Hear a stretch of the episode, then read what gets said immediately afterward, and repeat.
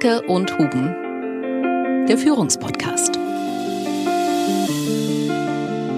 Wir haben so ein bisschen das Gefühl, seit Beginn dieses Jahres ist irgendwas so ins Rutschen geraten. Ja, ist irgendwie so ein perfekter Sturm, irgendwie so Unsicherheit und Unvorhersagbarkeit haben entsetzlich zugenommen und es kommt einem so ein bisschen vor, als würde die Welt irgendwie unserer Kontrolle entgleiten. Ja, das ist die Welt, in der wir im Moment in die Sommerpause gehen. Es ist eine schwierige Situation, aber man kann ja auch anders drauf gucken. Und deshalb geht es eben darum, diesen normalen Denkroutinen in irgendeiner Art und Weise ins Steuerrad zu greifen und unser Gehirn auf neue Denkroutinen einzuspielen. Das heißt, unsere Wahrnehmung zu schärfen, mit Emotionen bewusster umzugehen, ein balanciertes, positives Bild der Welt zu haben und sich nicht einfach so von den Emotionen davontragen zu lassen.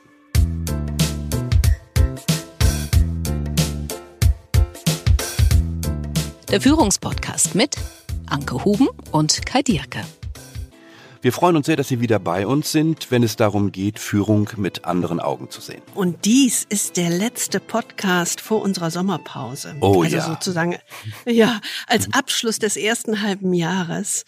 Und deswegen kommen wir diesmal tatsächlich auch erst Freitag, weil ich meine, Sie kennen das bestimmt. Bevor man in den Urlaub oder in die Pause geht, dann gibt's irgendwie total viel zu tun. Und genauso ist es bei uns auch. Und deswegen haben wir es um einen Tag verschoben. Aber gleich nach dieser Aufnahme fängt unser Urlaub an. Ich kann das gar nicht fassen, das ist ja unglaublich. So Urlaub, da tauchen sofort irgendwie so diese Bilder vor dem inneren Auge Ja, genau. auf, ne? So Entschleunigung, so Zeit im Überfluss, Natur, Sonne, Berge, Meer, genau, tun, was man will, die Seele baumeln lassen, zusammen sein mit Familie und Freunden, Aktivit nur die Aktivitäten machen, die einem Freude machen. Also es ist ja so ziemlich das Gegenbild von dem, äh, was viele von uns eigentlich so im täglichen Leben erfahren. Ja, genau. Und es ist irgendwie, dieses Jahr ist irgendwie schon, schon besonders. Man, Hm. Wir haben so ein bisschen das Gefühl, dass ähm, wir diesen Sommer oder diese Sommerpause ganz besonders brauchen. Vielleicht geht Ihnen das ja auch so. Ähm, so Sommerurlaub, Auszeit ist ja immer eine besondere Zeit und gerade nach den zwei schwierigen Corona-Jahren und dann dieses Jahr der furchtbare Krieg, also das ist bei uns tatsächlich so gewesen, ja, dass das letzte halbe Jahr ähm, wirklich ein sehr intensives und sehr anstrengendes Jahr, Halbjahr war. Und vielleicht spüren Sie das auch so, dass wir haben so ein bisschen das Gefühl, seit Beginn dieses Jahres ist irgendwas so ins Rutschen geraten. Die Ereignisse haben sich ja auch wirklich überschlagen, wenn man auf dieses Jahr zurückschaut.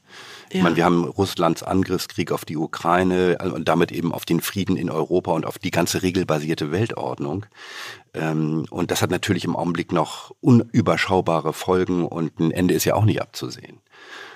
Wir haben die Rückkehr des Militärischen in die Politik, also nicht mehr nur Kollaboration und Verteilung von Wohlstand, wie es früher war und wie wir es eigentlich gewohnt sind, sondern wirklich eine neue Form der Konfrontation und äh, die Notwendigkeit der Verteidigung von Freiheit mitten in Europa. Und dann kommt natürlich das ganze Thema wirtschaftliche Unsicherheit dazu. Ähm, Die Unsicherheit der Energieversorgung. Als das erste Mal müssen wir über einen kalten Winter nachdenken. Ja, so als Folge politischer Kurzsichtigkeit äh, der Merkel- und Schröder-Jahre. Wir haben die wirtschaftlich spürbaren Folgen der Sanktionen gegen Russland, die auf uns zurückwirken und irgendwelche Verwerfungen schaffen, von denen wir im Augenblick noch gar nicht genau wissen, was es eigentlich ist.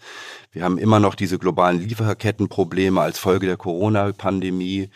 Wir haben das Ende der Ära des billigen Geldes, Zinsanstieg und damit Verteuerung der Zukunftsinvestitionen. Ja, das fühlt sich irgendwie alles nach Rutschen an. Also das ist wirklich so. Oh, die Liste kannst du ja beliebig fortsetzen. Ja, es ist wirklich so, ein, so, ein, so ein Pandemonium, also das Zusammensein aller Dämonen oder so ein perfekter Sturm. Ne?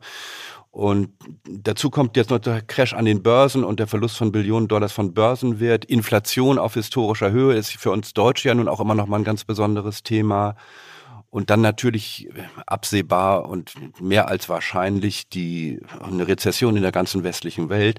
Und wenn man dann über die westliche Welt hinausschaut, auch noch diese Hungerkrise in Afrika, die auch wirklich furchtbar beunruhigend ist, wo wirklich Millionen von Menschen von akutem hungerbedroht sind. Äh, und äh, wir haben ja durch Kenia auch nochmal ein besonderes Verhältnis zu diesem Kontinent und äh, das ist ja wirklich eine ganz konkrete Bedrohung. Also kurz gesagt, wenn man das alles so zusammennimmt, ja, ist irgendwie so ein perfekter Sturm, wie ich eben schon gesagt habe, irgendwie so Unsicherheit und Unvorhersagbarkeit haben entsetzlich zugenommen und es kommt einem so ein bisschen vor, als würde die Welt irgendwie unserer Kontrolle entgleiten.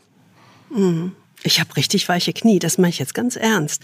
Irgendwie, wo du das so aufgeführt hast, nochmal die Punkte. Das ist ein bisschen viel. Das, ne? das haut einem schon so ein bisschen die Knie weg und die Beine hm. weg. Hm. Und wir haben das ja schon mal in unserem Podcast Krieg in Europa oder im Westen nichts Neues, das Ende der Gewissheiten, ähm, schon mal skizziert, dass wir äh, sozusagen unsere Ego-Illusionen, wie wir das genannt haben, oder Selbstgewissheiten verloren haben. Und diese drei, die wir da ja auch immer wieder hervorgehoben haben, es sind beispielsweise die Fortschrittsillusion. Ja, wir haben ja bisher immer geglaubt, die Zukunft ist besser als die Vergangenheit. Es wird immer besser. Ja. Fragezeichen. Ist vorbei eigentlich. Vorbei. Hm, die Stabilitätsillusion, was wir aufgebaut haben, kann nicht verloren gehen. Die Grundlagen sind sicher. Tja. Kann man Zweifel dran haben. Ja, und dann die Kontrollillusion dieses, wir haben Kontrolle über unser Leben, wir haben alles im Griff. Auch das ist ja, ja, stark ins Schwanken geraten. Und Illusion klingt vielleicht hart, aber der Begriff trifft eigentlich tatsächlich genau den Punkt. Wir haben uns eigentlich immer etwas vorgemacht. Muss man ganz ehrlich sein. Denn tatsächlich ist die Welt ja nicht unvorhersehbarer geworden, sondern sie war es eigentlich mhm. immer. Nur in der Zeit, in der alles irgendwie durch Zufall gut lief, glaubten wir immer, das sei unserem Können zuzuschreiben. Ne? Also unserem, äh, unserer Kompetenz, unseren Fähigkeiten oder unserer überlegten Führung. Und jetzt, wo alles irgendwie aus dem Ruder läuft äh, und wo es für die Welt genauso zufällig schlecht läuft, geben wir auf einmal den Verhältnissen die Schuld. Also, oder Wladimir Putin. Mhm. Ja, die Psychologen, das haben wir, glaube ich, schon mal gesagt, nennen das ja den Selbstdienlichkeitsfehler. Das ist ja ein sehr menschlicher Fehler, sozusagen eine Wahrnehmungsfehler. Aber ein sehr guter Begriff irgendwie. Ja, ein sehr guter Begriff, weil wir Menschen überschätzen einfach unseren Beitrag zum Erfolg und zum Gelingen und wir unterschätzen den eigenen Beitrag zum Scheitern und Misslingen. Und das sieht man hier sehr klar. Aber ja, das ist die Welt, in der wir im Moment in die Sommerpause gehen. Das ist eine schwierige Situation, aber man kann ja auch anders drauf gucken. Ja, unsere Schlussfolgerung ist, wir müssen anerkennen, dass die Welt für uns als Führende, egal an welcher Position, einfach viel weniger vorhersehbar und kontrollierbar ist, als wir es uns vorgemacht haben. Und vielleicht sollten wir uns deswegen ein paar kritische Fragen stellen, äh, um uns für die Zukunft zu rüsten. Die erste Frage, wie können wir eigentlich mit dieser schmerzhaften und wirklich beunruhigenden Einsicht und Aussicht umgehen? Weniger Kontrollierbarkeit und weniger Vorhersagbarkeit. Wie können wir als Verantwortliche eigentlich in einer Welt führen, die scheinbar unführbar geworden ist oder immer weniger führbar wird? Und was können wir eigentlich tun, wenn wir im Grunde wissen, dass wenn wir diese kurze Entspannung im Sommer haben, trotzdem danach alles noch da sein wird. Die Anspannung, die Unsicherheit, der zunehmende Kontrollverlust, das geht ja nicht weg. Das ist ja nur eine Art Pausetaste, die wir im Sommer haben. Ja, genau. Wie so eine Pausetaste und löst du die Pausetaste wieder, dann hast du den ganzen Lärm wieder um dich rum. Fängst genau da an, mhm. wo du aufgehört hast, genau. Mhm. Ja, und deswegen haben wir uns heute gedacht, wir möchten uns eigentlich genau mit diesen Fragen beschäftigen oder mit so einer Überfrage oder Metafrage. Gibt es vielleicht etwas, was wir beginnen können zu entwickeln. In diesen paar Tagen oder Wochen, die vor uns liegen und in denen wir uns aus diesem Strudel ganz bewusst zurückziehen können. Das aber weiter wirkt und das uns weiterträgt. Also wie sozusagen ein, ja, ein Antrainieren eines neuen inneren Betriebssystems. Was können wir eigentlich tun?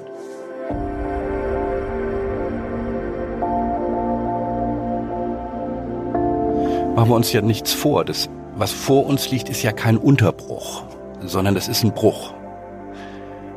Also wir sagen ja auch immer, es wird kein Zurück zum Davor geben.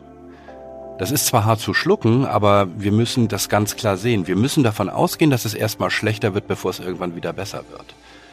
Das heißt, wir müssen uns dauerhaft auf diese Zeitenwende einstellen. Eine Zeitenwende, die eigentlich viel tiefgreifender ist, als der Scholz das in seiner Rede ursprünglich mal gemeint hat. Ja, weil Zeitenwende, also wird ja auch in den Medien immer so verkürzt dargestellt, ähm, dass das mit Militärbudget und Militäretat etc. zu tun hat und den außenpolitischen ähm, neuen Gegebenheiten, sozusagen ein Decoupling der wirtschaftlichen Abhängigkeiten. Aber ich glaube, das, was ich am schlimmsten an dieser Zeitenwende empfinde, ist einfach die Unsicherheit, dieses wir wissen überhaupt nicht, wie die Welt in zwei, drei Jahren aussieht. Wir haben keine Klarheit vor uns. Genau, der Hartmut Rosa hat das doch mal so schön als rutschende Abhänge bezeichnet. Ja, das passt gut. Also ich glaube, die Unsicherheit ist für mich eigentlich der Kern dieser Zeitenwende.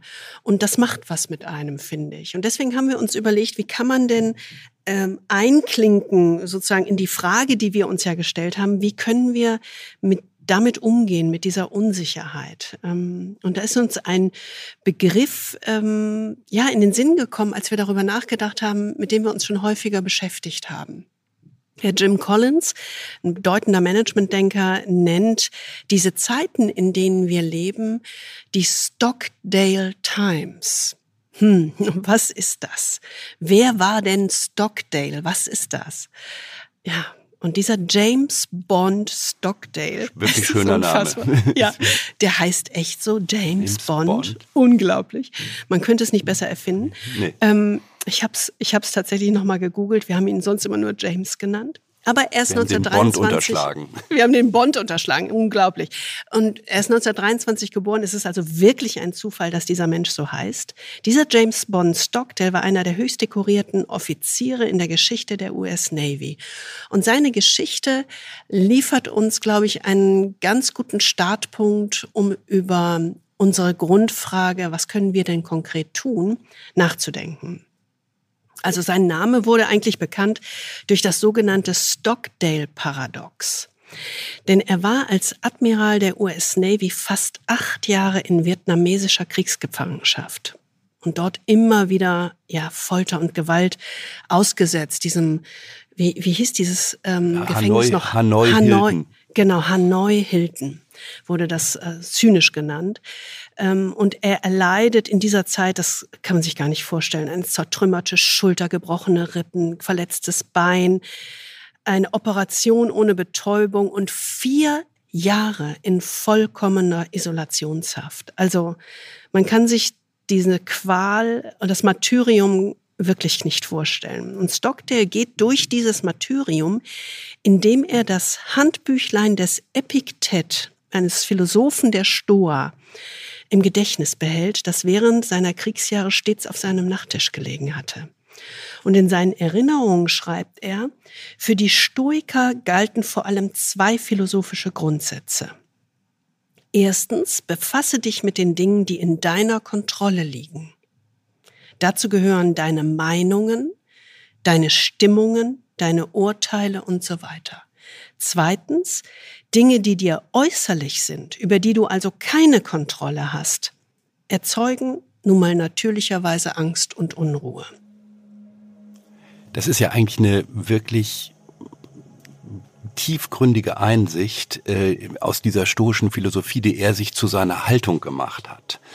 Ähm, und das ganz Interessante ist ja, normalerweise würde man immer denken, man übersteht so etwas durch positives Denken oder durch Optimismus. Aber Stockdale beschreibt eben ja auch genau diese Tragik der Optimisten, die mit ihm äh, gemeinsam in dieser Zeit im Hanoi Hilton waren. Ähm, und er sagt eben, die Optimisten, die waren eigentlich diejenigen, die als Erste starben. Es gab nämlich die, so schreibt er, die sagten, wir werden Weihnachten draußen sein. Weihnachten kam, Weihnachten ging. Ostern kam, Ostern ging. Und dann Thanksgiving.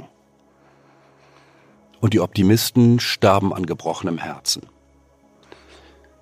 Optimistischer Selbstbetrug ist also umso unerträglicher, wenn sich die Realität als stärker und brutaler erweist. Das Stockdale-Paradox beschreibt aber eine Haltung, die das Überleben sichert. Das ist eine Haltung, die angesichts einer brutalen und oft niederschmetternden Realität trotzdem nicht sich falschen Illusionen hingibt. Also man schaut dieser Realität, diesen brutal Facts ins Auge, aber gleichzeitig verliert man nicht den Glauben an den schlussendlichen Erfolg, dass alles gut ausgeht. Und das scheint ja irgendwie widersprüchlich zu sein, aber das hat ihm in dieser Zeit das Überleben gesichert. Das ist das Stockdale-Paradox, dieser Widersprüche, dieser scheinbaren Widersprüche in der Haltung. Ja, Admiral Stockdale hat genau in dem Moment, in dem sein Flugzeug über Vietnam abgeschossen wurde und er, ja, tatsächlich mit dem Fallschirm abspringen musste, in dem Moment hat er innerlich und mental quasi auf ein neues Betriebssystem umgeschaltet. Er hat sich gesagt, und so ging er tatsächlich in diese Gefangenschaft und durch diese acht Jahre. Fünf Jahre kriege ich da unten mindestens, als er am Fallschirm hing. Jetzt verlasse ich die Welt der Technik und der Planbarkeit und betrete die Welt von Epiktet. Tja, wer ist Epiktet? Was er damit sagen wollte, ich verlasse die Welt der Beherrschbarkeit und Kontrolle und betrete eine Welt der Ungewissheit und Unbeherrschbarkeit. Und Epiktets Handbüchlein half ihm tatsächlich, das, was er vorher studiert hatte, diese schwere Zeit zu überstehen. Denn Epiktet ist einer der großen Philosophen der wirkmächtigen römischen Phase der Stoa neben vor allem Seneca und Marc Aurel. Das waren aber eben, und das ist das Spannende an dieser Phase der Stoa, eben nicht nur Philosophen, sondern vor allem in Verantwortung stehende Führungspersönlichkeiten und Denker ja. und damit lebensnäher. Genau, also heute würden wir ja sagen, das waren eigentlich Macher. Ne? Oder, oder Leader. Also Epektet war ja im Grunde ein ehemaliger Sklave, der dann später Berater und Freund des römischen Kaisers Hadrian wurde. Ähm, und seine Kernauffassung von Epiktet ist, äh, dass echter Friede nur innerer Frieden sein kann. Und wenn man im Grunde sich das überlegt, dass er aus dieser Sklavengeschichte kommt, äh, aus dieser Herkunft, dann wird auch klar, warum er eben gesagt hat, ähm, ich muss den inneren Frieden finden, unabhängig von äußerem Leiden. Und, äh, und er ist ja nur einer dieser Großen. Also Seneca war ja auch ein Macher, ein berühmter Dramatiker und politischer Berater, Erzieher des Kaisers. Und Marc Aurel selbst war römischer Kaiser. Also insofern sind es, ist es eben nicht so eine abstrakte Philosophie, sondern etwas, was sehr stark Tatmenschen eigentlich offensichtlich halt gibt. Ja, und es geht im Kern im Grunde ähm, das haben wir bei Admiral Stockdale gesehen, das sehen wir auch bei Epiktet. Im Kern geht es um den inneren Frieden, ganz unabhängig in welcher Welt du lebst. Und deswegen hat Stoa oder stoisch, so wie wir das so im Alltagssprachgebrauch nutzen, eigentlich einen ja, etwas falschen Ruf zu Unrecht. Ne? Stoische Ruhe. Hat man ähm, ja Scholz vorgeworfen, ja, stoische ja, Ruhe. Ja, das ist so, ja genau, stoische Ruhe. Wenn man das in dem Sinne meint, dann sagt man, na, das ist so eine gewisse brütende Dumpfheit genau. oder so eine genau. stumpfe Emotionslosigkeit. ja, genau. Also das ist eigentlich ein falscher Begriff. Ähm, Stumpfheit passt da besser als stoisch, weil stoisch beinhaltet viel mehr. Stoisch heißt eigentlich die absolute Klarheit im Inneren angesichts totaler Unklarheit im Äußeren. Und deswegen ähm, wurde der Stoizismus eigentlich historisch gesehen ja auch immer dann besonders attraktiv gefunden, wenn die Welt in Flammen stand. So wie ja, jetzt. Die politischen, ja, die politischen Verhältnisse unklar waren oder im Wandel begriffen waren. Dann hat man sich dem zugewandt. Und ähm, gerade dann, wenn sich Menschen angesichts einer unruhigen äußeren Welt nach innerer Stabilität sehnten und den Rückzug ins Innere gesucht haben. Und genau das ist ja das, was wir heute erleben. Diese, diese Welt, die in Flammen steht. Insofern der Blick darauf ist vielleicht noch mal ganz spannend. Genau, denn das Gute an der Philosophie des Stoizismus ist ja immer, es gibt ja immer sozusagen so diesen, diesen Impuls, oh Gott, Philosophie. Ja, äh, ist irgendwas Abstraktes, äh, irgendwas Theoretisches, hat nichts mit der Lebenswelt zu tun. Aber das Gute am Stoizismus ist eben, dass es nicht so eine blutleere intellektuelle Philosophie ist, ähm, sondern wirklich eine praktische Anleitung zu einem gelungenen Leben im Hier und Jetzt. Ähm, und das hat natürlich auch Auswüchse, das kennen wir immer, wie bei allem, was irgendwie lebenspraktischen Vorteil sein kann. Im Augenblick gibt es so einen ähm, Hype der Stoa im Silicon Valley. Und da hat sich so eine ganze, so eine ganze Szene von Pseudostoikern angesiedelt, äh, die im Grunde diese Philosophie der Stoa äh, vor allen Dingen zur Selbstoptimierung predigen. Also wie kann man besser in einer Arbeitswelt funktionieren und erfolgreicher sein? Also die empfehlen so stoisches Denken eigentlich nur als Tool zur Selbstoptimierung, zum Beispiel im Umgang mit Misserfolg oder Zeitmanagement oder sonst irgendwas. Aber das ist natürlich, ehrlich gesagt, ähm, ziemlich banal und äh, unterschätzt eigentlich auch die Wirksamkeit. Ja, finde ich auch. Und das ist ja, aber das ist ja eigentlich immer die Frage. Ne? Ähm, nutze ich einen klugen Gedanken als Instrument zur oberflächlichen Selbstoptimierung oder nehme ich das als Instrument zur tieferen Selbsterkenntnis? Das ist ja eine Entscheidung, die ich persönlich treffe. Genau, und, und es ist ja deswegen nicht schlecht, nur weil manche es eben nicht richtig nutzen. Das ist dann deren Ding. Ist aber nicht unser, denn wir wollen gerne ähm, ja mal ein bisschen tiefer reingehen in die Grundidee des stoischen Denkens und ähm, einmal kurz skizzieren, was ist eigentlich der Grundgedanke und ein paar Kernideen zusammenfassen, ohne dass man jetzt gleich die ganze Philosophie der Stoa und deren tiefe Logik ähm, sozusagen in der Gesamtheit skizziert. Das würde hier viel zu weit gehen. Aber ich glaube, so den Kerngedanken können wir für uns ganz gut nutzen. Mhm. Also was ist die Grundidee des stoischen Denkens? Der Stoizismus lehrt, dass wir nichts beherrschen und uns auf nichts verlassen können, was außerhalb dessen liegt, äh, was Epiktet unsere Entscheidungsgewalt nennt. Also unsere Entscheidungsgewalt ist unsere Fähigkeit, unseren Verstand und unsere Urteilskraft zu nutzen. Und dann zu entscheiden, wie wir Ereignisse von außen einordnen, wie wir auf sie reagieren und uns in der Folge neu orientieren. Also es geht im Grunde genau um diese Unterscheidung, was sind die Dinge, die innerhalb unserer Entscheidungsmöglichkeiten liegen und was sind Dinge, mit denen wir uns in gewisser Weise abfinden müssen. Und deswegen fokussiert die stoische Philosophie eben auf das Meistern von drei Dimensionen. Erstens unserer Wahrnehmung, zweitens unseres Handelns und drittens unseres Willens. Die Grundperspektive der Stoa ist, indem wir unsere Wahrnehmungen beherrschen, können wir einen klaren Verstand formen. Wenn wir unsere Handlungen ordentlich und angemessen steuern, werden wir die Ergebnisse erzielen, die wir wollen. Und wenn wir unseren Willen einsetzen, können wir uns jeder schwierigen Situation anpassen und gezielt damit umgehen. Also, so auf den Punkt gebracht, steuere deine Wahrnehmungen, führe deine Handlungen angemessen aus, akzeptiere bereitwillig, was außerhalb deiner Macht steht. Genau. Das ist alles, was wir tun müssen. Das mhm. klingt, klingt irgendwie einfach. einfach ja. Aber ist es nicht, ist es nee. nicht. Aber wir können ja mal damit beginnen. Und für uns beide ist der Ursprung und Startpunkt von allem unsere Wahrnehmung, wie wir also der Welt mental begegnen.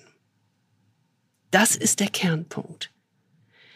Denn auch wenn du eine Situation ja nicht beherrschst, steht es in deiner Macht, wie du darüber nachdenkst.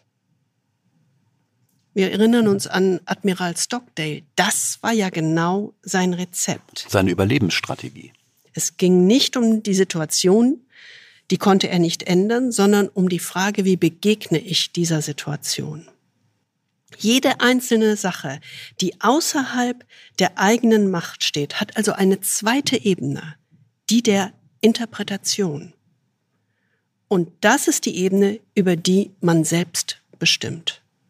Und allein das, wenn man sich das vorstellt, gibt uns doch einen riesigen Gestaltungsspielraum und echte Macht, wenn wir Herr der eigenen Interpretation sind. Ja, in dem Sinne ist der Stoizismus eben wirklich eine, ja, man kann sagen, eine Philosophie der Selbstbefreiung. Also der Selbstbefreiung von äußeren Verhältnissen. Nicht die Situation oder die Verhältnisse als solche verursachen Angst, Unruhe oder Unsicherheit, sondern nur unsere Urteile und Emotionen über diese Situation. Also der Stoizismus gibt also Ideen an die Hand, wie man mit schweren ähm, Situationen oder auch einen schwierigen ähm, Schicksalsschlag umgehen kann. Nicht indem man versucht, die Situation zu kontrollieren oder zu verändern, sondern indem man die eigene Reaktion darauf beherrscht oder, wie man so schön sagt, managt. Also Wut, Enttäuschung, Angst, Schuld oder Scham oder jede andere Emotion, die in einem hochkommt angesichts einer schwierigen äußeren Situation. Es geht also darum, Herr der eigenen Wahrnehmung zu sein. Es hört sich so leicht an. Wir gehen da gleich noch tiefer rein und geben ein paar Tipps. Es ist Herr im eigenen Haus zu sein. So. Worauf müssen wir eigentlich achten? Was müssen wir meistern, um der eigenen Wahrnehmung Herr zu werden und damit um die eigenen Urteile und Emotionen zu managen.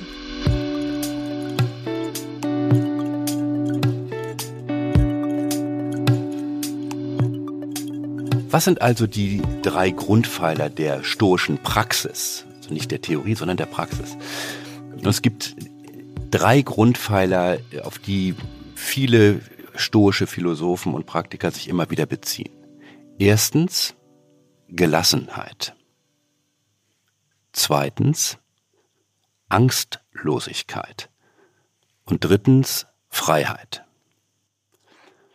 Wenn wir mal mit dem ersten Punkt Gelassenheit beginnen. Entscheidend für Gelassenheit ist diese zentrale stoische Unterscheidung zwischen dem, was in unserer Macht liegt, und dem, was nicht in unserer Macht liegt. Und im Angesichts eines jeden Problems, wenn wir vor irgendeinem Problem stehen, fordert Epektet uns auf, eigentlich nur eine Frage zu stellen. Steht es in meiner Macht oder nicht? Wenn es in meiner eigenen Macht steht, dann kann ich was tun und ich soll auch etwas tun. Aber wenn es nicht in meiner Macht steht, dann sollte ich es einfach lassen. Daher das Wort Gelassenheit. Die deutsche Sprache ist da sehr schön. Also wenn wir Dinge nicht beeinflussen können, dann müssen wir lernen, damit zu leben und nicht vergebens dagegen anzukämpfen und mit diesem Kampf unsere Energie zu vergeuden. Gelassenheit heißt also im Kern ein unerschütterliches und klares Urteilsvermögen zu haben darüber, was in meiner Macht steht und was nicht.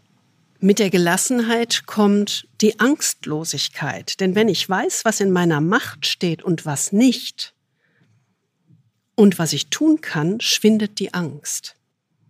Entweder, es gibt ja nur zwei Möglichkeiten. Entweder ich kann etwas tun, warum sollte ich denn dann Angst haben? Oder ich kann nichts tun. Ja, aber warum sollte ich denn dann Angst haben? Weil ich kann es ja eh nicht ändern. Du kannst dich also entscheiden, keine Angst zu haben. Exakt. Das ist ein ganz bewusster Akt. Und das ist eben diese große Freiheit, die in dieser Perspektive liegt. Ne? Ähm, man kann sich entscheiden. Und es gibt ja dieses äh, ein, ein ganz tolles Video auf YouTube von äh, diesem Guru Gaur Gopal Prabhu. Ich weiß nicht, ob ich das richtig ausspreche. Bestimmt nicht. Mein, mein, mein, Hin, mein Hindi ist so schlecht. Ähm, aber ähm, dieses Video hat äh, drei Millionen Abrufe und ähm, das ist wirklich wert, sich mal anzugucken. Das heißt, do you have a problem in life? Then why worry? Und ähm, wir wollen die Pointe oder, oder die Einsicht äh, aus diesem kurzen Video, sind glaube ich nur drei Minuten oder sowas, hier auch gar nicht vorwegnehmen. Vielleicht schauen Sie sich das einfach mal an. Ähm, den Link legen wir Ihnen in die Show Notes von dieser Folge. Und ich kann Ihnen nur sagen, es lohnt sich wirklich. Mhm. Ja, und dann kommen wir zur Freiheit. Und eigentlich ist Selbsterkenntnis Freiheit. Und die wichtigste Fähigkeit zu dieser Selbsterkenntnis hat uns die Natur so ganz wunderbar mitgegeben. Das ist unser Denkvermögen. Gratis und umsonst. Gratis, umsonst. Wir müssen einfach nur mal denken. Wir müssen unser, es nutzen, ja. Ja, genau. Denn unser Denkvermögen ermöglicht uns, uns frei zu machen von unnötigen Gefühlsregungen. Denn diese Gefühlsregungen oder Emotionen produzieren ja so einen vorreflexiven Standpunkt. Ja, man ne? ist da dann ganz im Reflex, ne? sozusagen in der, im Autopiloten. Ja, und sie ordnen damit dann Ereignisse, die passieren, in ein ganz persönliches Schema von Wert und Wichtigkeit ein. Deswegen kann man ja auch manchmal gar nicht verstehen, warum der eine so emotional reagiert und der andere nicht. Das ist ja ganz im eigenen Filter, Wahrnehmungsfilter begründet. Und damit vernebeln Emotionen unsere Urteilskraft. Und natürlich können wir uns nicht entscheiden, keine Emotionen zu haben, aber wir können lernen, unsere Emotionen zu erkennen und uns entscheiden, uns nicht von ihnen leiten zu lassen. Also nicht zum Sklaven unserer Emotionen zu machen. Genau, das ist sozusagen die eigene innere Sklavenbefreiung. Ja, und viele von uns haben das nie gelernt. Und ich glaube, ich habe das schon mal gesagt in einem anderen Podcast. Das ist bei mir, es ist unglaublich, das ist bei mir tatsächlich auch so. In der Tiefe, wie vor, ich glaube, fünf Jahren war das ungefähr bei Daniel Goleman, bei dem Vater der emotionalen Intelligenz. In dieser Tiefe habe ich das davor tatsächlich auch nicht gelernt. Denn sein Kernpunkt der emotionalen Intelligenz ist, genau, die Selbstwahrnehmung. Also was du in diesem Moment fühlst, denkst und wie das sich auf das Handeln auswirkt. Und deswegen ist, wir haben so ein schönes Zitat von Seneca gefunden, die Aufforderung von Seneca so wunderbar, der schreibt, eigne dich dir an. Das heißt, habe dich selbst im Blick, nimm wahr, was sich in dir tut. Sei dir nicht egal. Fang an, dich für dein Selbst zu interessieren. Sorge für dieses Selbst. Pflege dieses Selbst. Das ist einfach sehr, sehr schön. Ähm, und es ist ja auch interessant, äh, was du sagst äh, mit Daniel Goleman. Das ist ja irgendwie immer so gewesen. Ne? Irgendwie hat man das Gefühl, jede Generation muss sich das Wissen wieder neu für sich erschließen. Also man denkt, äh, Emotional Intelligence und all das, was damit begonnen hat, ist irgendwie neu. Und dann ist man ganz überrascht, dass dieses vermeintlich neue Denken gar nicht so neu ist, sondern irgendwie 2000 Jahre alt. Und äh, das gilt ja eben auch für unsere Führungsgeneration. Und wenn man so draufschaut, ist emotionale Intelligenz ja in vielem nur eine Neuformulierung stoischen Denkens, manchmal ein bisschen angereichert durch Neuroscience und so weiter und so fort. Aber es ist im Prinzip stoisches Denken in eine zeitgemäße Form oder vielleicht auch in zeitgemäßen Jargon übersetzt. Ja, diese Selbstwahrnehmung im Moment, die sozusagen der Ursprung von aller emotionaler Intelligenz ist, oder Self-Awareness in the Moment, das ist das Entscheidende. Und das skizziert Daniel Goleman mit so einem Dreischritt, der mir immer wieder in, Sinn, in den Sinn kommt, wenn ich so voll in der Emotion bin. Ich meine, das kommt ja mal ich, vor. Ja, also ich. Manchmal. Immer weniger. immer, immer weniger. Immer weniger. Besser. Genau, immer weniger. Aber ich, also im Moment. Also ich meine, ich als rheinisches Naturgewächs, ich darf ja, okay. das. Fair, fairer ja. Punkt. Ich meine, du als Norddeutscher, du kannst das natürlich Ich habe kein Problem mit Emotionen. Ich freue mich, wenn mal eine kommt. Ja. genau. Also das ist so ein bisschen unterschiedlich. Aber deswegen war für mich dieser bewusste Dreischritt von dem Daniel Goleman wirklich ich sag jetzt mal, hört sich so total blöd an, aber das war so ein Aha-Moment. Ähm, sagen, wenn ich in einer Emotion bin, diesen kleinen Schritt, diese zwei Sekunden im Kopf zurückzutreten, sozusagen vom Spielfeld im Grunde auf die Tribüne mental zu treten und sich anzugucken und zu sagen, okay, was fühle ich gerade? Was ist die Emotion? Dann, was, wie beeinflusst die Emotion eigentlich mein Denken, meine Urteile, meine schnellen Schlussfolgerungen. Ja, in der Emotion trifft man ja unheimlich schnell Schlüsse. Und dann, wie beeinflusst mein Denken oder meine Urteile, wie beeinflussen die mein Handeln? Und diesen kleinen Dreischritt, sozusagen Emotion, Denken, Handeln, der ist einfach ein so super Trick, um sich in dem Moment rauszunehmen und zu sagen, nee, Moment, ich muss jetzt wirklich rein in das Managen meiner Emotionen. Ich muss mich runterbringen. Ich darf nicht mehr auf der Palme sitzen. Na, so schlimm ist es ja nun auch nicht. ja, aber das ist wirklich, ähm, das ist das Entscheidende, um sich bewusst zu machen, wie eigentlich die Emotionen sich im Handeln ausdrücken und welche Wirkung sie erzeugen. Ja, genau. Und deswegen ist genau das, was du sagst, dieser Dreischritt von Daniel Goleman, äh, eigentlich urstoisch von der Perspektive. Seneca, ne? Habe dich selbst im Blick, nimm wahr, was sich in dir tut. Besser kann man es nicht ausdrücken. Besser kann man es nicht ausdrücken und deswegen ist eben auch diese ganze Diskussion über Stoa und oder emotionale Intelligenz eben nicht sowas wie Flavor of the Month oder jetzt mal die, die, die, die Theorie, die gerade mal modern ist oder die Sau, die, jetzt gerade mal durchs Dorf getrieben wird, sondern es ist wirklich so ein Schritt in so etwas, was die Philosophie Lebenskunst nennt. Ne? Also wie gestalte ich mein Leben äh, als aktiver Gestalter? Und äh, das ist einfach eine ganz, ganz faszinierende Einsicht, finde ich.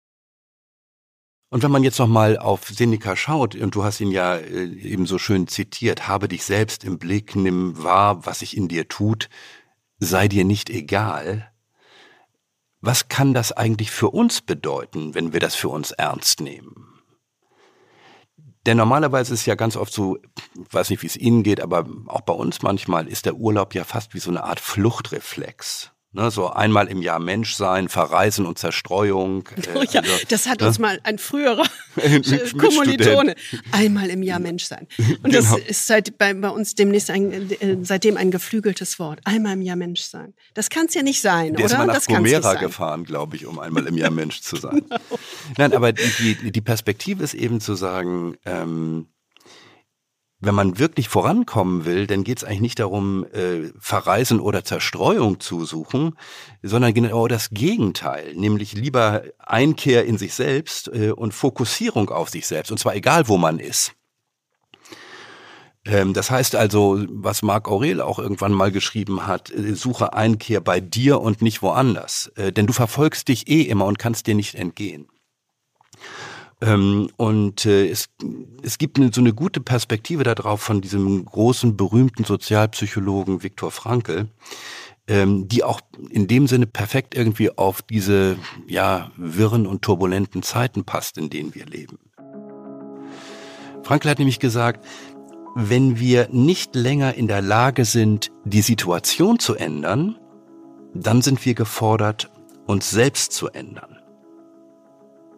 Und deshalb geht es eben darum, diesen normalen Denkroutinen in irgendeiner Art und Weise ins Steuerrad zu greifen und unser Gehirn auf neue Denkroutinen einzuspielen. Das heißt, unsere Wahrnehmung zu schärfen, mit Emotionen bewusster umzugehen, ein balanciertes, positives Bild der Welt zu haben und sich nicht einfach so von den Emotionen davontragen zu lassen.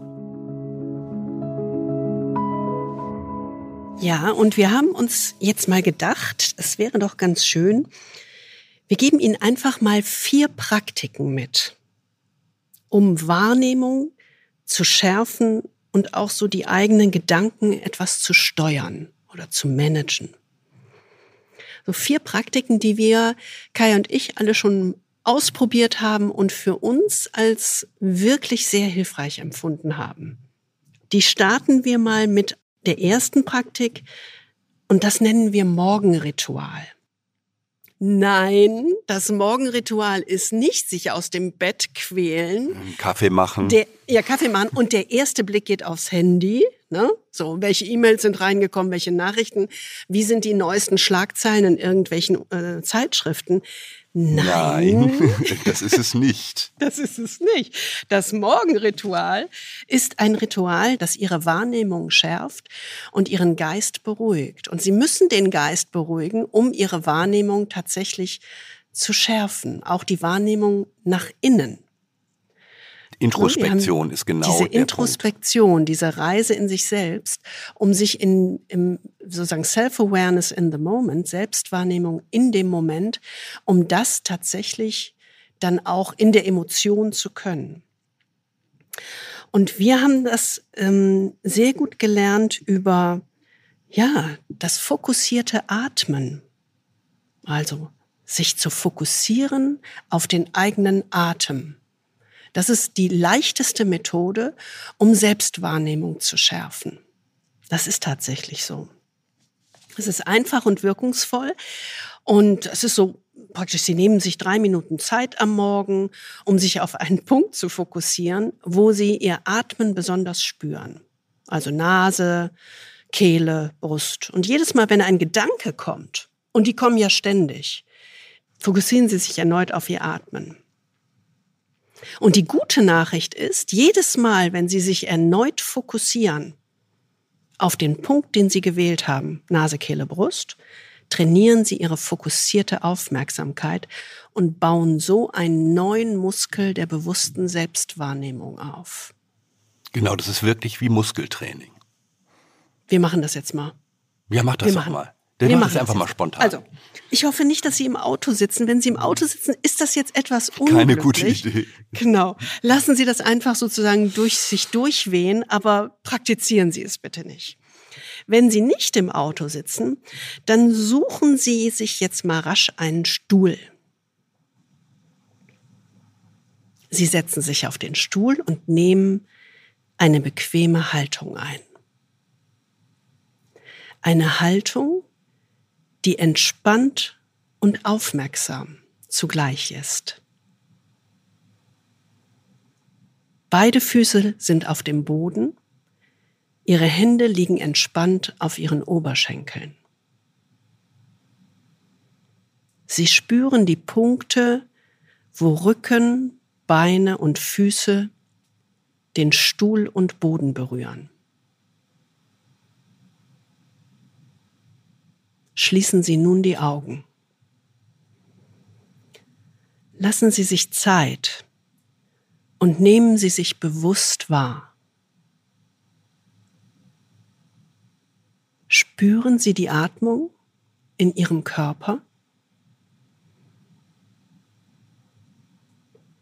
Folgen Sie Ihrem Atmen und finden Sie Ihren eigenen Rhythmus.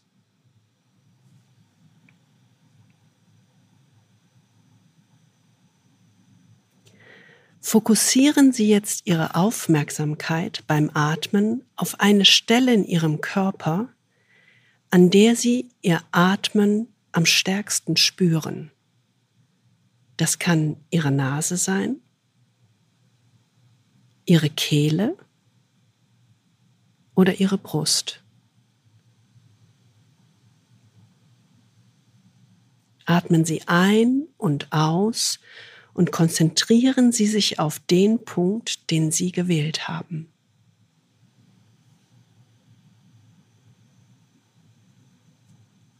Wenn Gedanken kommen, nehmen Sie sie wahr, lassen Sie los und richten Sie Ihre Aufmerksamkeit wieder auf Ihren Punkt.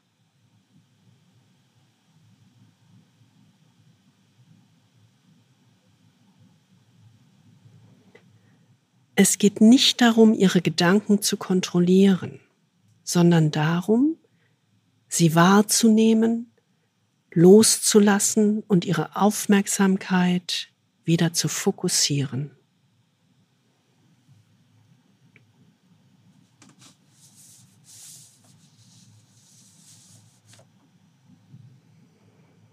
Jedes Mal, wenn Sie einen Gedanken loslassen, und zu dem gewählten Punkt ihrer Aufmerksamkeit zurückkehren, trainieren sie ihr Gehirn in fokussierter Aufmerksamkeit, in Selbstwahrnehmung. Die Gedanken werden kommen, also verurteilen sie oder kritisieren sie sich nicht dafür, dass sie unkonzentriert sind. Nehmen Sie einfach Ihre Gedanken wahr, und erinnern Sie sich sanft daran, sie loszulassen, ziehen zu lassen. Das ist sehr subtil. Seien Sie behutsam mit sich und stärken Sie durch die Fokussierung auf den Punkt Ihre Selbstwahrnehmung nach innen.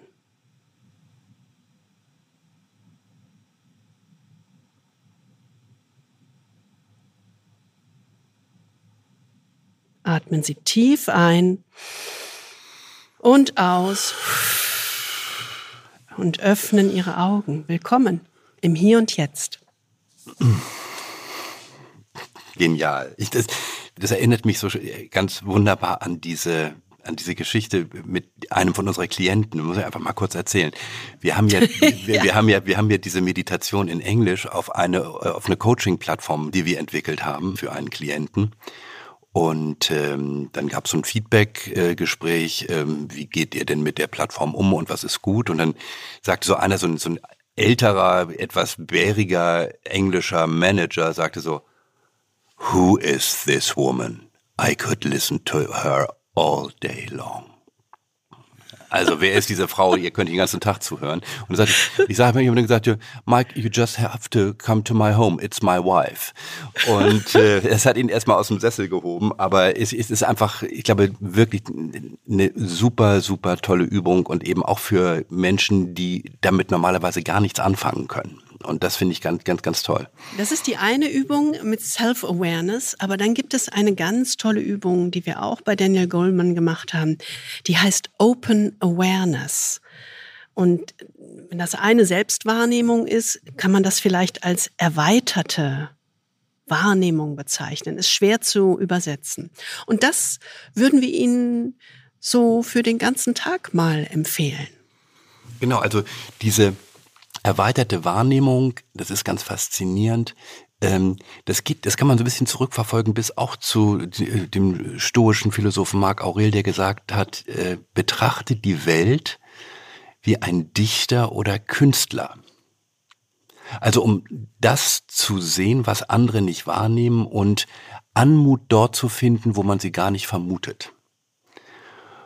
Für uns war das ja eine ganz faszinierende Erfahrung. Ich weiß es noch vor 15 Jahren ungefähr hm, haben wir das gelernt durch einen Künstler hier in der Nähe bei uns auf Mallorca. Tatsächlich einen Künstler. Mit wirklich einem Künstler, Guillaume Nadal, ein begnadeter Maler. Ähm, und den haben wir vor 15 Jahren kennengelernt, weil wir seine Bilder so wundervoll fanden. Ähm, und dann hat er uns irgendwann eingeladen in sein Atelier.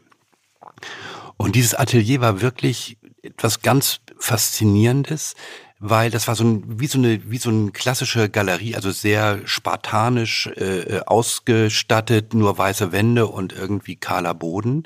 Aber dieses, dieses Atelier war neben den Bildern, äh, die er fertiggestellt hatte oder dabei war fertigzustellen, angefüllt mit allen möglichen Objekten, also alten Baumstümpfen, ähm, Wurzeln, äh, so, so Blättern, so, so, so Stoffteilen, äh, alten irgendwie Vogelnestern äh, und anderen verrosteten Objekten, Steinen, die er irgendwo gefunden hatte.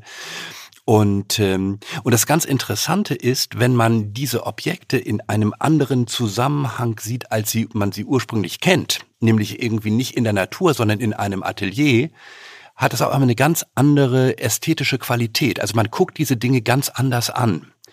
Ähm, man findet auf einmal in einem Bruch, in einem, in einem, in einem Ast oder sowas, findet man eine Schönheit, die man vorher nicht gesehen hat. Ja, wir haben, wir haben sehen gelernt. Das kann man ganz klar sagen. Genau, mhm. wir haben neues Sehen gelernt und in, ja. der, in, der, Kunst gibt es ja wirklich auch diesen Begriff des Objet trouvé, also dieses gefundenen Objekts, das aus seinem ursprünglichen Zusammenhang rausgelöst wird und dadurch auf einmal eine ganz besondere Schönheit erfährt oder entwickelt. Das haben wir natürlich sofort gemacht. Ne? Wir haben uns sofort ein Regal mit Objet Trouvé gemacht. Genau. Weil das einfach so wunderschön ist. Ja, und damit, und, und damit sieht, lernt man aber die Welt anders zu sehen und Schönheit dort zu entdecken oder Anmut, wenn man so will, äh, wo man sie normalerweise nicht sieht. Und das ist eine ganz tolle Erfahrung. Und wenn wir, wenn wir heute irgendwie, keine Ahnung, mal durch Palma laufen und da ist irgendwie eine Wand mit einem Riss drin, dann stehen wir irgendwie fasziniert davor und sagen, guck mal, ist das nicht wunderschön? Wahrscheinlich würden einige Menschen sagen, merkwürdig, aber die Schönheit auch im Unvollkommenen zu sehen äh, und im natürlich gewordenen, das ist was ganz Besonderes.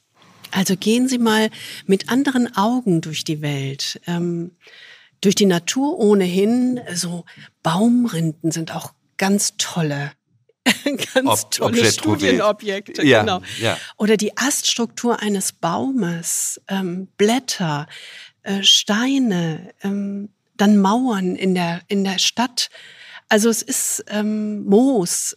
Es gibt so viele sich einfach die Zeit Momente. nehmen, ne? Ja, genau. Sich die Zeit nehmen und und und sich einfach mal auf ein so eine Schönheit zu fokussieren. Das ist genau das, was diese erweiterte Wahrnehmung ausmacht. Das ist die zweite Praktik. Die erste ist die Selbstwahrnehmung, die wirklich die Beruhigung der eigenen Gedanken und die Fokussierung und des Fühlens nach innen Das zweite ist die Wahrnehmung nach außen, die erweiterte Wahrnehmung.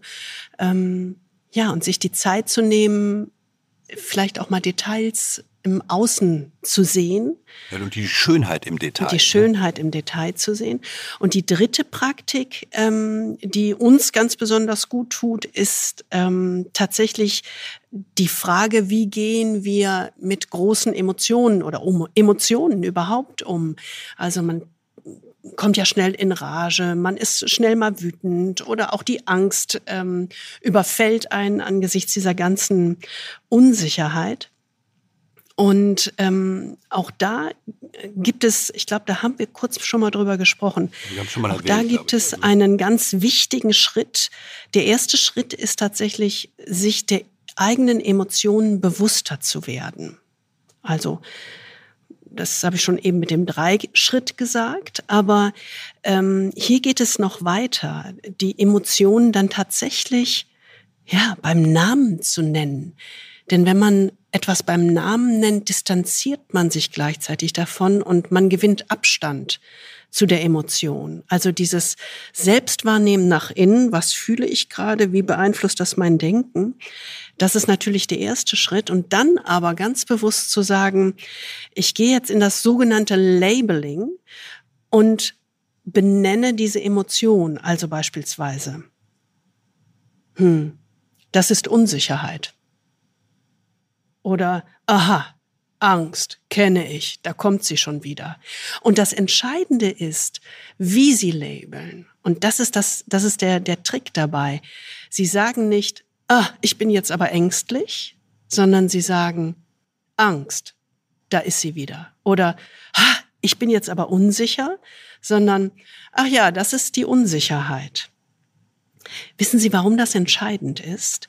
Sie verändern praktisch ihre Perspektive von einem existenziellen Gefühl, ich bin ängstlich, ich bin unsicher, zu einer physiologischen Beobachtung, die distanzierter ist. Aha, das ist Angst. Aha, das ist Unsicherheit. Und das ist die, der entscheidende Schritt zur Distanzierung von dem Gefühl. Genau, das ist sozusagen der, der, der Schritt vom Ich zum Nicht-Ich. Ne? Also nicht ich bin ängstlich, sondern ah, da ist Angst, aber das ist Angst, das bin nicht ich. Genau. Das hört sich total verrückt an, aber das funktioniert. Funktioniert Mach, total. Machen Sie das mal. Mhm, mhm also mhm. dieses, die geschärfte Selbstwahrnehmung, auch der eigenen Emotionen und dann mal dieses, aha, komm, brauche ich jetzt nicht. Angst, schon wieder. Go away. Go away. genau. genau. Das ist ähm, sozusagen die dritte Praktik, wenn Emotionen sozusagen hochkommen. Wie gehen Sie mit Emotionen um? Ja, und die vierte Praktik, die wir Ihnen ans Herz legen möchten, ist ein Abendritual, das Sie, glaube ich, auch schon kennen. Genau, wir hatten es ja schon mal erwähnt. Ähm, und äh, wir geben Ihnen damit Einblick in, den, äh, in, in das Ende unserer Tage oder eines jeden Tages.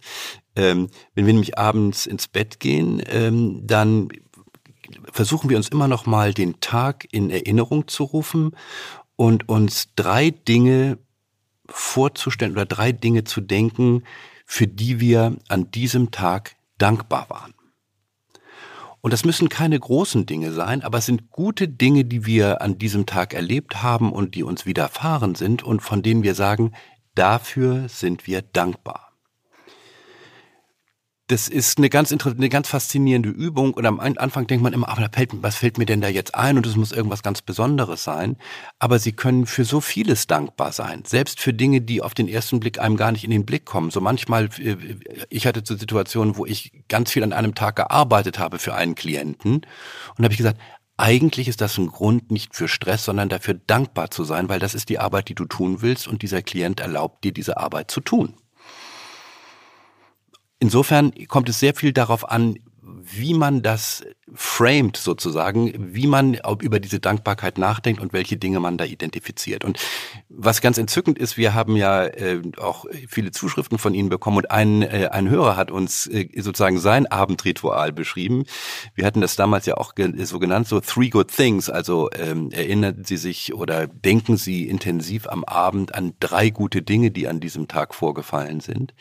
Ähm, und er beschrieb das so nett, dass er dieses Ritual abends mit seiner Frau praktiziert Und äh, die müssen gar nicht mehr drüber sprechen, wie das bei äh, gut funktionierenden Ehepaaren offensichtlich der Fall ist, sondern die halten einfach sozusagen immer abends dann im Bett drei, äh, drei Finger hoch, den Daumen, den Zeigefinger und den Mittelfinger. Und dann weiß jeder sofort, aha, es geht um die drei guten Dinge, über die wir uns heute jetzt nochmal Gedanken machen wollen. Also das fand ich eine super gute Idee. Ja, ein schönes, schönes Symbol geschaffen, um sich auch äh, da nett dran zu erinnern. Also es fällt Ihnen ganz sicherlich nicht schwer, drei schöne Dinge zu finden. Und wenn es nur das Lächeln des Gegenübers ist oder der Sonnenstrahl, der durch die Blätter fällt. Es gibt so viele Dinge, ähm, die einem gut tun und für die man dankbar sein kann. Das sind die vier Praktiken. Die Selbstwahrnehmung nach innen, die Wahrnehmung nach außen, der erweiterte Blick, der Umgang mit Emotionen durch die Distanzierung und schließlich das Abendritual der drei guten Dinge. Und das Schöne daran ist ja, die kann man ja alle überall hin mitnehmen. Ne? Also äh, dafür brauchst du ja nichts außer dich selbst und den Willen, das zu tun. Ja, und das Schöne ist, es stärkt einen so nach innen. Genau. Es genau. stärkt genau. wirklich ähm, sozusagen die innere, die innere Kraft, ähm, ja, und die innere Ruhe in einer Welt, die um einen herum tost. Ja, die aus den Fugen geraten ist, ne? wie Shakespeare so schön gesagt hat. Ähm, und das ist, glaube ich, einfach das Wichtige, was wir Ihnen mitgeben möchten, ähm, diese Fokussierung auf das Innere. Und äh, Marc Aurel hat das in seinen, in seinen Selbstbetrachtungen mal ganz wunderbar formuliert, was wir Ihnen für diesen Sommer mitgeben wollen. Um sich zurückzuziehen, sagt Marc Aurel, suchen die Menschen nach Orten. Auf dem Land, am Meer oder in den Bergen.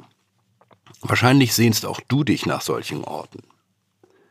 Dabei ist das vollkommen einfältig, denn du kannst dich jederzeit in dich selbst zurückziehen. Es gibt keinen friedlicheren und sorgenloseren Ort als deine eigene Seele. Besonders, da sie bei näherer Betrachtung ein Ort der inneren Ruhe ist.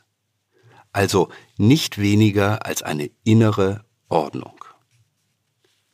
Diesen Rückzug solltest du möglichst oft anstreben und dich erholen.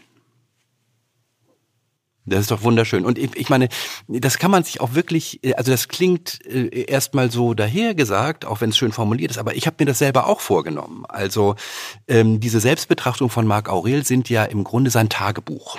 Hm, da hat er für niemand anderes geschrieben als nur für sich selbst. Und ich habe mir jetzt wirklich mal ähm, für diese Sommerzeit ähm, neben der Praktik, äh, die, oder neben den vier Praktiken, die du eben genannt hast, äh, wirklich mal vorgenommen, so eine Art stoisches Tagebuch zu schreiben.